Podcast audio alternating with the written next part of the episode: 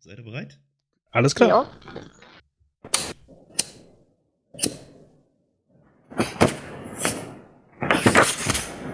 König. Bube. Dame. Gast. Der Stephen King Reread Podcast. Hallo und herzlich willkommen zu einer König, Bube, Dame, Gast Sondersendung. Denn wir sind heute live bei der Night of the Pots eingeladen und wollen diese Einladung natürlich sehr gerne wahrnehmen und haben euch dafür wie immer eine krude Kurzgeschichte mitgebracht. Die ganze wird auch mit mir wie üblich mein Team auseinandernehmen, nämlich der wunderbare Jonas. Hallo Jonas. Hallo Data. Außerdem der wunderbare Flo. Hallo. Und wir haben einen Überraschungsgast, nämlich den Hendrik. Hallo Hendrik. Huhu. Der du wunderbare Hendrik. Der wunderbare Hendrik. Das wollte ich gerade sagen, wie wunderbar der Hendrik ist. Denn der hat uns ja schon bei mehreren kruden Geschichten unterstützt. Unter anderem beim Musterschüler, aber auch beim Podstock. Und heute ist er bei der Geschichte Der blaue Kompressor dabei. Und Flo, du bist ja immer dafür verantwortlich, uns das Ganze zeitlich einzuordnen. Fang doch mal an. Ich dachte schon, ich wäre dafür verantwortlich, euch diese kruden Geschichten überhaupt äh, zukommen zu lassen. Das auch, bedauerlicherweise. Na, diesmal ist es wirklich wieder was ganz Besonderes. Die Geschichte der Blue Air Compressor, der blaue Kompressor, ist äh, aus dem Jahr 1971 und ist bisher noch nicht sehr oft veröffentlicht worden. Einmal 1971 im Magazin Onan, da kann man sich denken, was das für ein Magazin ist. Und dann 1981 im Magazin Heavy Metal. Und jetzt im Jahr 2018 hat es die Geschichte auch endlich nach Deutschland geschafft. In einem äh, limitierten Sammelband aus dem Fester Verlag ist sie enthalten. Und äh, da möchte ich gleich noch Werbung machen. Ähm, Anfang des nächsten Jahres wird auch eine weitere limitierte Edition im Buchheim Verlag erscheinen, äh, Shivers Band 8. Ähm, dort wird auch die Geschichte Squad D enthalten sein, die auch noch nie vorher veröffentlicht wurde. Also äh, wer da Interesse dran hat, sollte jetzt zuschlagen. Leider war es hier für diesen Band zu spät, das vorzuwarnen. Ähm, die werden wir natürlich auch irgendwann in diesem Podcast besprechen. Müssen wir wirklich? Ja. Dafür haben wir unterschrieben. Na gut. Ja, allzu viel gibt es zu dieser Geschichte jetzt vorab nicht zu sagen. Sie ist sehr alt. Es gibt vielleicht Gründe, warum sie so nirgendwo veröffentlicht wurde. Und äh, Jonas hat jetzt die undankbare Aufgabe, uns den Inhalt zusammenzufassen. Ja, es geht um Gerald Nately. Der ist Schriftsteller und mietet sich eine Hütte, um an seinen Geschichten zu arbeiten. Und auf irgendeine Art und Weise ist er fasziniert von seiner sehr großen und sehr übergewichtigen Vermieterin und schreibt auch eine Geschichte über sie, die ihr den Titel Das Warzenschwein gibt. Äh, er, er erwischt sie dann irgendwann, wie sie heimlich diese Geschichte liest und äh, ja, sie lacht ihn daraufhin aus und sagt, äh, ja, irgendein großer Schriftsteller hätte vielleicht was Gutes gemacht, aber das ist ja nur Mist. Äh, er wird daraufhin sauer, äh, stopft ihr den Schlauch eines äh, blauen Kompressors in den Rachen und äh, pumpt sie damit auf, bis sie stirbt. Er vergräbt die Leiche, macht eine Asienreise und tötet sich schließlich selbst mit einer Guillotine aus Elfenbein. Und die ganze Geschichte wird dadurch noch abstruser, dass sich Stephen King als Autor immer mal wieder einschaltet und direkt mit dem Leser spricht und Dinge anmerkt und erklärt und ja, komisches Zeug macht. Und das war's dann auch. Ja, ich danke dir erstmal für die Zusammenfassung, Jonas. Ähm, an dieser Stelle eine kurze Warnung. Äh, die Geschichte ist doch recht grafisch. Und zumindest die Art der Sexualisierung von Dingen ist auch recht interessant. Also solltet ihr hier mit kleinen Kindern zuhören, äh, hört's meinetwegen trotzdem an, aber macht ihnen klar, was das bedeutet. Gut, ähm, dann würde ich sagen, über die Charakterisierungen direkt zu reden brauchen wir nicht, weil das sind nur zwei und das ist Blödsinn. Also reden wir doch mal über die Geschichte an sich. Und jetzt ist die Frage, Hendrik, wie hast du das Ganze denn beim ersten Lesen so empfunden? Also, ich habe sie ein paar Mal äh, konsumiert.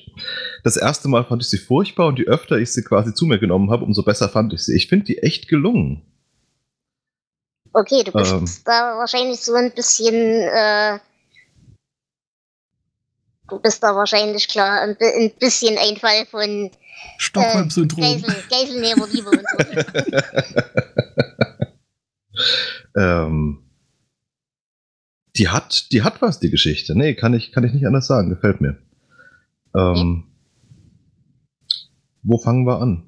Äh, erstmal eine kurze Frage. Bist du generell gewohnt, so Hörbücher oder sowas zu hören?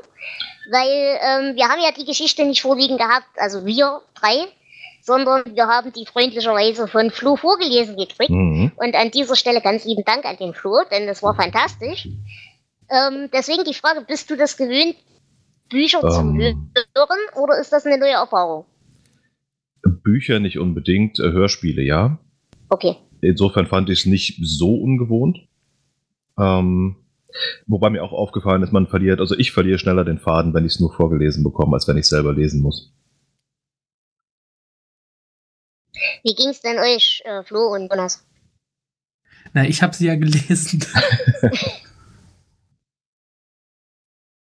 äh, ich habe sie mir auch, ich glaube, zweimal angehört weil ich beim ersten Mal dachte, okay, das war jetzt schon sehr seltsam, aber das blieb es auch beim zweiten Mal. Also und ich höre ja gerne Hörbücher, deswegen ja, das ich, ich mag die Geschichte weiterhin nicht. Ich weiß nicht, was sie mir sagen soll oder ja, vor allem diese Kommentare von King finde ich fragwürdig.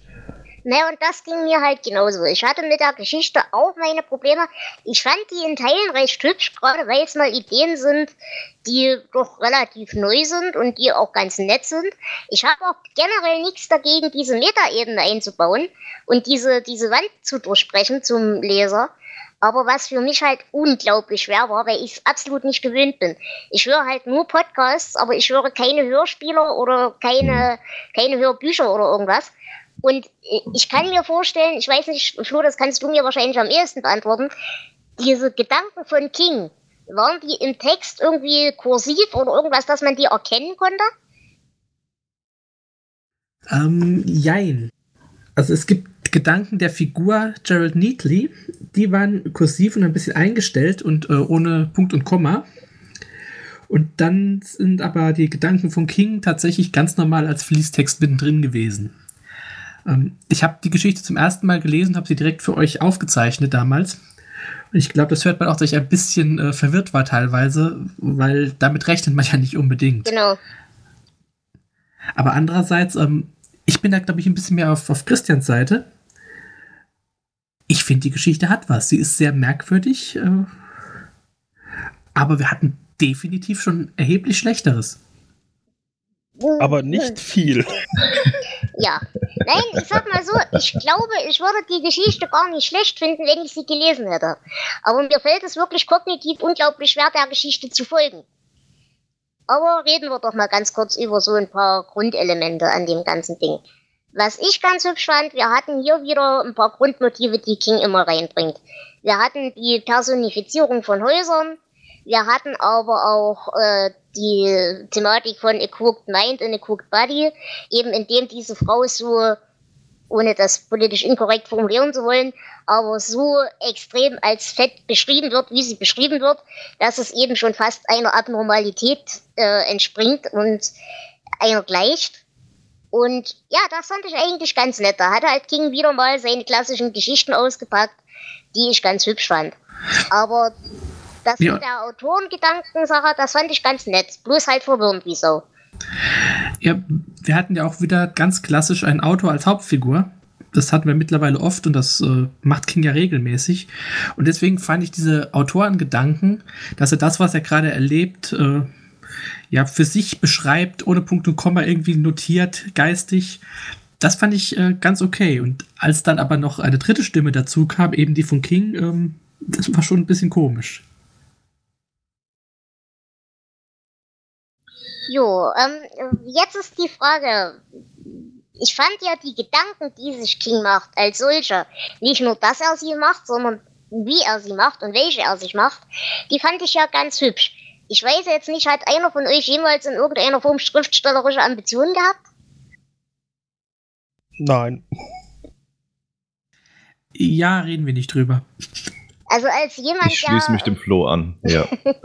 als jemand, der ja mit Literaturanalyse zwangsweise so ein bisschen Kontaktpunkte hat, um, findet das, ja, da ist so ein bisschen gefangen zwischen, meint er das jetzt ernst?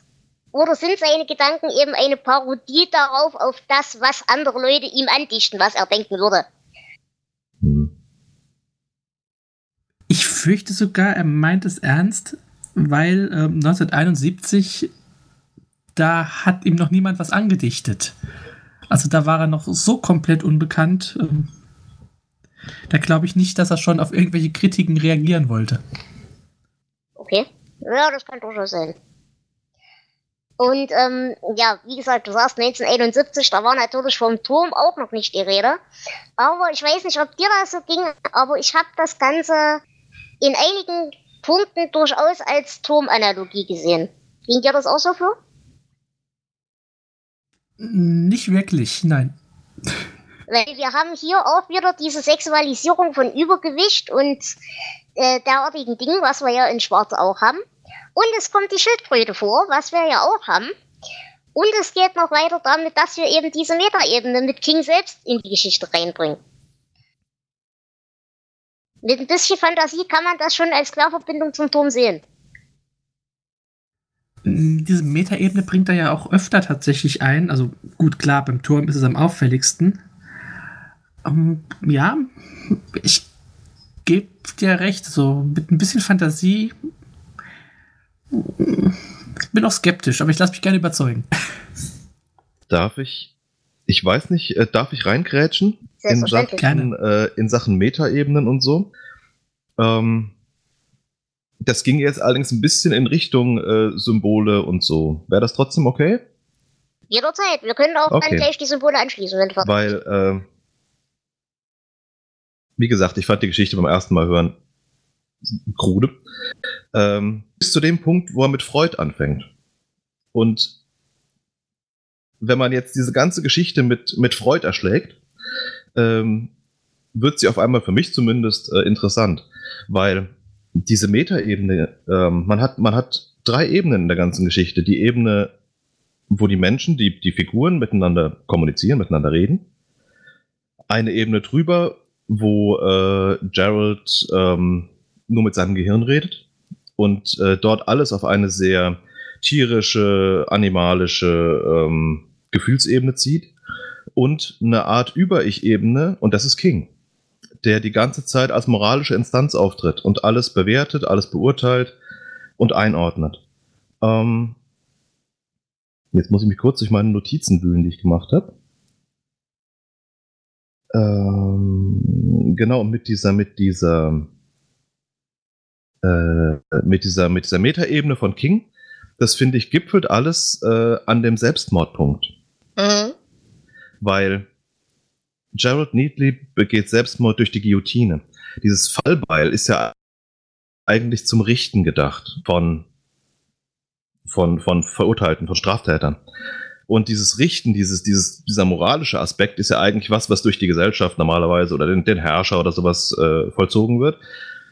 In dem Falle äh, sagt King ein bisschen vorher, Neatley wird geführt durch eine unsichtbare Hand, nämlich durch meine. Ähm, King ist hier diese moralische Instanz, die richtet. Und äh, somit wird Gerald Neatley durch sein Über-Ich, durch seine Moral gerichtet. Äh, zusätzlich ist diese Guillotine noch mit, äh, mit Elfenbein verziert, was ja, ne, Elefantenstoßzahn, Symbol für Männlichkeit. Also man kann da sehr viel mit, mit Freud draufkloppen Mhm, und äh, erhält lustige Fragmente. Das auf jeden Fall. Also an, Ähm. der, an der Symbolik hatte ich hier viel, viel Spaß. Und an der Stelle, Flo, würde ich dich bitten, hast du das dir rausgesucht? Denn er thematisiert das ja recht direkt, welche Symbolik er da drin hat. Äh, ja, ich habe das Ganze hier. Ich habe es natürlich in Papierform. Aber bevor wir damit anfangen, ähm, also ich sehe noch äh, ganz andere Symbolik, wo Christian das gerade gesagt, drei Ebenen. Ähm, Finde ich sehr interessant. Für mich war das Ganze hier eine Analogie auf das Schreiben an sich, Mhm. wenn wir schon dabei sind. Ähm, auch den Umgang mit Kritik, mit Kritikern und am Ende dann halt diese äh, Selbstaufopferung. Ähm, ich kann es noch nicht genau formulieren, vielleicht kommen wir da später nochmal drauf. Ähm, ich lese jetzt mal einen, einen kurzen Abschnitt vor, in dem King hier selbst auf die Symbolik eingeht. Die meisten Horrorstories sind sexueller Natur. Tut mir leid, dass ich die Geschichte mit dieser Information unterbrechen muss. Doch scheint es mir angesichts des grausamen Endes dieses Textes geboten, dass jedenfalls psychologisch eine unverkennbare Metapher für, sexuelle Versag äh, für Ängste sexuellen Versagens meinerseits ist. Mrs. Laytons großer Mund ist ein Symbol für die Vagina. Der Schlauch des Kompressors ist ein Penis. Ihre enormen und erdrückenden weiblichen Fleischberge sind eine mythische Verkörperung der sexuellen Angst, die mehr oder weniger ausgeprägt jeder Mann empfindet, dass die Frau mit ihrer Öffnung eine Verschlingerin sein könnte. Mhm. Wunderbar. Ja, wie gesagt, ich fand das halt sehr hübsch, weil das sind halt solche Sachen, die lernst du in der Literaturanalyse gleich von Anfang an. Und es ist, ich würde behaupten, zu 80% Schwachsinn. Aber an dieser Stelle muss ich wirklich sagen, ich fand das so schön, dass er das so gezielt einsetzt, Ja.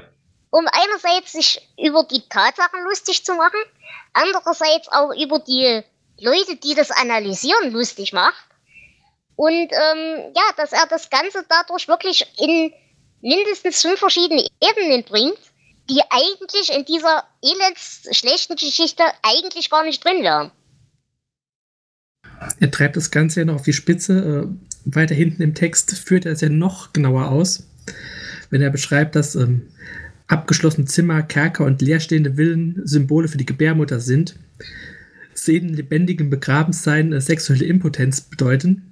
Tote, die aus den Gräbern auferstehen, Nekrophilie. Groteske Monster und menschliche Wesen sind äh, die veräußerlichte Angst vor dem Geschlechtsakt selbst. Und äh, Folter und Mord, Mord ist eine taugliche Alternative zum Geschlechtsakt. Ähm, also er treibt es wirklich nur auf die Spitze.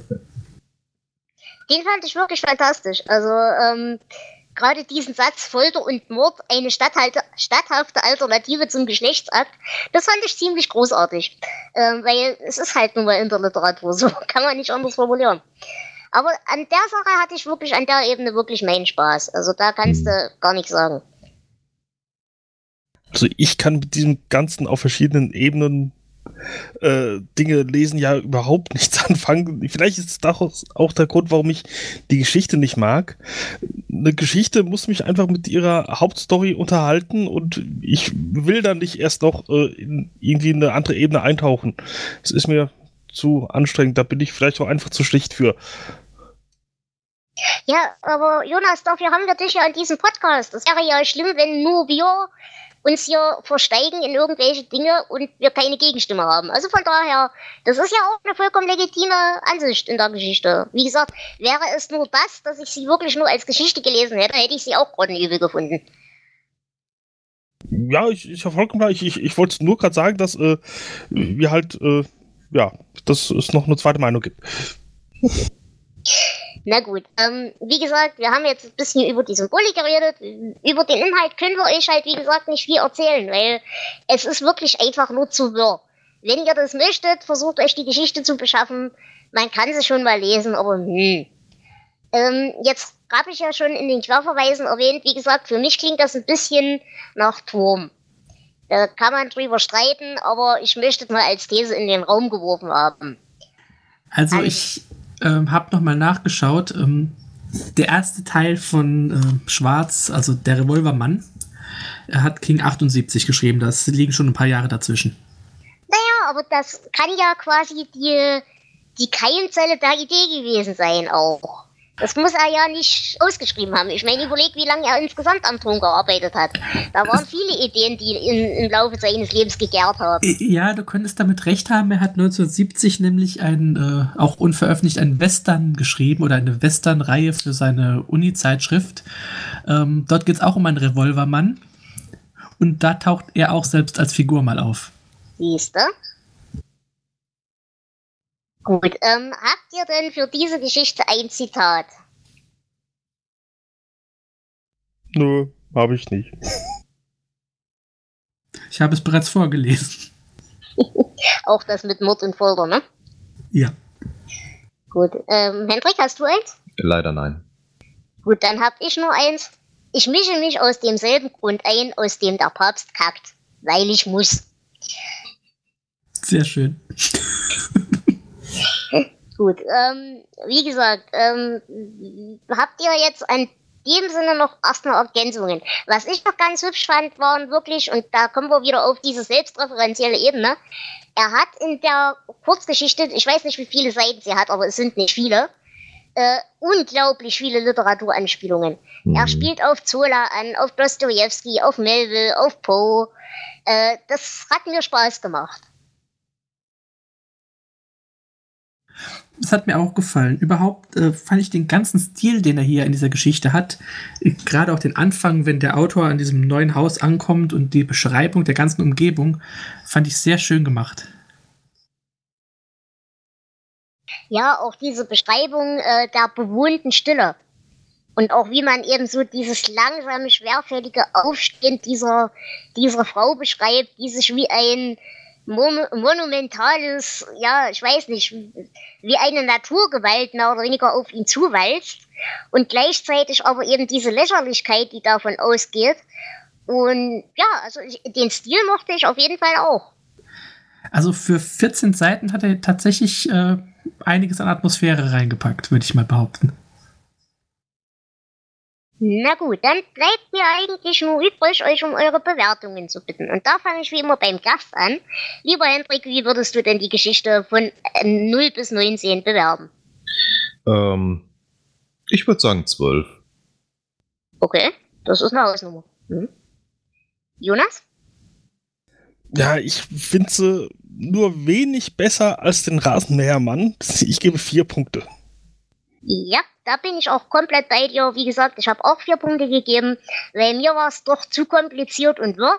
Da muss ich aber fairerweise, wie gesagt, sagen, ich bin es nicht gewöhnt, Geschichten zu hören. Aber wie gesagt, ich fand die Idee ziemlich toll. Ich habe eine große Liebe für Turmanspielungen, ob sie nun da sind oder nicht. Und ich mag diese ganze Sache. Und ich mag diese ganze Sache mit den Literaturanspielungen an sich. Von daher, vier von 19 Punkten habe ich dann auch auf der Uhr. Das letzte Wort hat dann in der der Flu. Und ich liege zwischen den beiden. Ähm, ich mochte die Geschichte, aber es ist natürlich kein großes Meisterwerk. Es war eine unterhaltsame kleine Kurzgeschichte. Also sieben Punkte gebe ich hier gerne.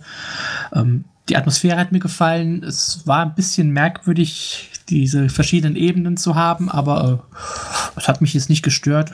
War gut unterhalten. Ja, sieben Punkte sind angemessen, denke ich. Okay. Naja, dann müssten wir eigentlich, wir dürften auf jeden Fall nicht schlechter sein als Becker Posen, oder? Wir sind sogar relativ gut diesmal. Mit äh, 6,75 im Schnitt. Es wird, glaube ich, in der nächsten offiziellen Folge schlimmer werden. Nun gut, habt ihr noch irgendwelche Ergänzungen, die ihr hier noch reinbringen wollt zu der ganzen Sache? Ansonsten würde ich sagen, machen wir noch fünf Minuten Hausmeisterei. Wenn ihr nämlich Spaß habt an dieser Sendung, könnt ihr gerne mitmachen. Ja, ich habe nichts weiter zu sagen zu dieser Geschichte. Ich hätte wahrscheinlich nur noch ungefähr einen Putzeimer voll Hanebüchner an den Haaren herbeigezogener Symbolik, aber es dreht sich dabei nur um Penisse. Also insofern ist es wurscht. Ja, wie gesagt, ich würde das auch weiter ausführen, aber anbetrachtlich unserer Sendezeit sind wir Deine- da, glaube ich, lieber vorsichtig. Deine Penisse sind wurscht. Ach Flo, du weißt doch. Leider ja. Na gut, ähm, dann würde ich sagen, machen wir ganz kurz ein bisschen Hausmeisterei. Äh, wir machen diesen Quatsch auch in etwas längerer Form, relativ regelmäßig auf König, Bube, Dame, Gast. Und ihr könnt da gerne mitmachen. Wir haben eine Leseliste und da könnt ihr drauf gucken, da findet ihr die Romane und die Kurzgeschichten, die wir in der nächsten Zeit besprechen werden. Wenn ihr Lust habt, über diese Bücher mit uns zu reden, könnt ihr das gern tun. Schreibt uns einfach an, entweder auf Twitter oder auf Mastodon ähm, oder auch sonst wo, wo ihr uns erreicht, dann könnt ihr gerne mitmachen. Wenn ihr die Bücher nicht habt, versuchen wir sie euch zukommen zu lassen. und technikmäßig braucht ihr nichts. Nur ein, ein Headset oder sowas und irgendwas zum Reinsprechen und Skype oder Teamspeak. Und dann sind wir eigentlich jederzeit bereit, mit euch Blödsinn zu erzählen. Es ist auch wirklich nicht immer so krude und es ist nicht immer so ein Meta-Quatsch. Aber gerade für solche Formate wie die Night of the Pots bietet sich das natürlich an, was sehr Kurzes zu nehmen, wo man vielleicht auch ein bisschen sinnlos drüber schwafeln kann. Auf jeden Fall danken wir euch ganz doll fürs Zuhören und ich danke dem Hendrik fürs Mitmachen. Aber gerne doch. Ich äh, bedanke mich, dass ich dabei sein durfte. Hat Spaß gemacht. Wie immer, du bist uns jederzeit gerne willkommen, das weißt Uhu. du. Und ich danke dem Jonas ebenfalls fürs Mitmachen. Immer wieder gern. Und ich danke dem Flo fürs Mitmachen und dafür, dass er uns dieses Elend überhaupt erst noch verschafft hat. Immer gerne. Ich sehe euch gerne leiden. Und ich danke natürlich dir, Dela, und dem gesamten Team der Night of the Pots. Jo, wir bedanken uns bei euch, liebe Hörerschaft. Lasst es euch gut gehen. Genießt heute die restlichen Sendungen. Es sind sehr viele coole Sachen dabei. König. Bube. Dame. Gast. Der Stephen King Reread Podcast.